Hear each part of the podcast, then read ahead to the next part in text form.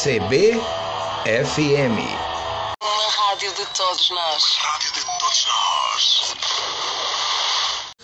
Em começar cada hora.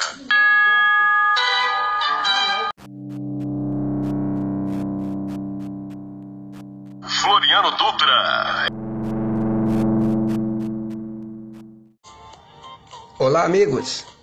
A imigração alemã no Brasil foi o movimento migratório ocorrido nos séculos XIX e XX de alemães para várias regiões do Brasil.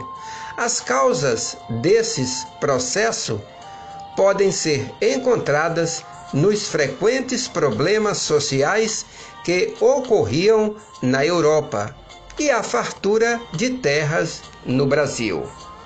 O primeiro grupo de imigrantes fixou-se no sul da Bahia em 1818, mas foi em 1824 que chegaram os que formariam a primeira colônia alemã no Rio Grande do Sul, a atual São Leopoldo.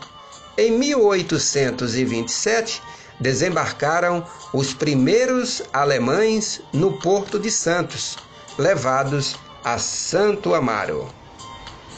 O imigrante alemão difundiu no Brasil a religião protestante e a arquitetura germânica. Contribuiu para o desenvolvimento urbano e da agricultura familiar. Introduziu no país o cultivo do trigo e a criação de suínos. CBFM